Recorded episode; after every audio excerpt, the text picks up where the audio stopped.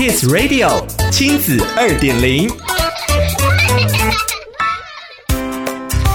收听亲子二点零单元，我是 JoJo。去年底，几名的大学生自杀的社会事件，引起社会关心青少年的心理健康。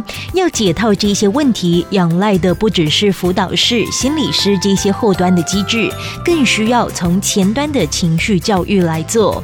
今天的亲子二点零，就让我们来聊聊父母情绪教育第一课：忍着别对孩子说不要哭。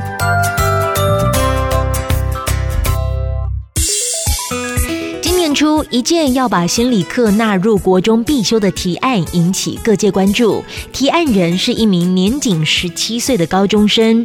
亲子天下独家访问到提案人陈鑫，他因为家人患有精神病的切身之痛，让他深刻的体会到学习心理知识的重要性。至少可以在紧急危难的时候，知道要拨哪一支电话。听起来很基本的常识，但背后是他用面对家人生病时的恐换来的微小心愿。台湾教育脱离不了分数的论调，与认知能力无关的教育很难受到重视。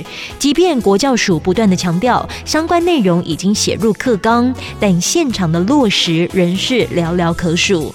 情绪教育一直以来在教育体系里不被重视，身为父母的我们也是一路忍耐至今。现在一下子要学着接纳孩子的情绪，不对孩子说不要哭，哭真的很困难。或许就从觉察自己的情绪开始吧。生气时先觉察自己生气了，难过时先觉察自己难过了，同时也别吝于向孩子坦白：“我正在生气，请你等我一下，让我冷静后。”后我们再来谈，允许自己有情绪，但也要帮助自己启动前额叶来思考。慢慢的，相信父母的身教会被孩子看在眼里，学习面对与调节自己的情绪。教养本来就是一条不容易的道路。木村文教创办人何翩翩，即使有蒙特梭利的背景，面对孩子的情绪行为问题，仍是不免焦头烂额。他也坦言，带孩子的过程都是边走边学的，没有标准答案或是使用手册可以参考。